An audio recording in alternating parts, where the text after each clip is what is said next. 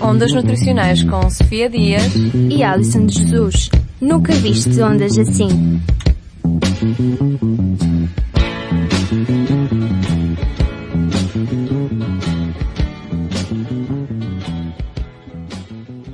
Hoje o nosso programa é sobre uma doença que afeta cerca de 250 milhões de pessoas em todo o mundo, a diabetes mellitus. Esta doença ocorre devido a um mecanismo bastante simples. A maior parte dos alimentos contém glicose na sua constituição. A glicose é um glícido e é também a principal fonte de energia do nosso organismo. Normalmente, para ser absorvida pelos nossos tecidos e aproveitada, necessita de intervenção de uma proteína, chamada insulina, que é produzida pelo pâncreas. Na diabetes, há uma diminuição da produção de insulina, que pode ser total ou parcial. Existem diversos tipos de diabetes com diferenças nos seus mecanismos. Os dois tipos mais comuns são a diabetes mellitus tipo 1 e a tipo 2. No caso da diabetes tipo 1, o que acontece é que as células do pâncreas que produzem a insulina são destruídas, levando a uma ausência quase total desta proteína no organismo. Este tipo de diabetes é bastante mais prevalente em pessoas jovens com menos de 40 anos.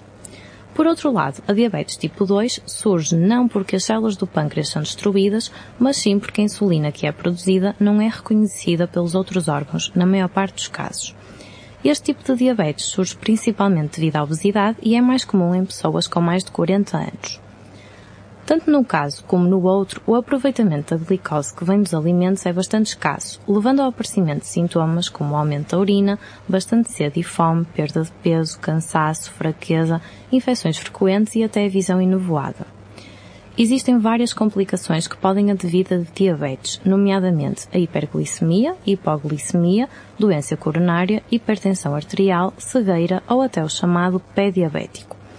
Assim, para evitar o aparecimento desta doença, deve ser consumida uma alimentação saudável com um consumo regular de fibra, fruta e hortícolas, dar preferência às carnes brancas e ao peixe em detrimento das carnes vermelhas e praticar exercício físico regularmente.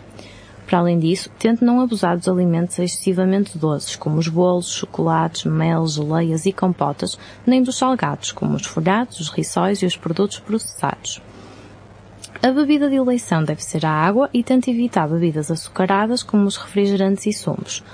Se já lhe foi diagnosticado diabetes pelo seu médico, tente seguir os conselhos anteriormente referidos, pois a manutenção de um peso corporal adequado é um fator importantíssimo para controlar esta doença.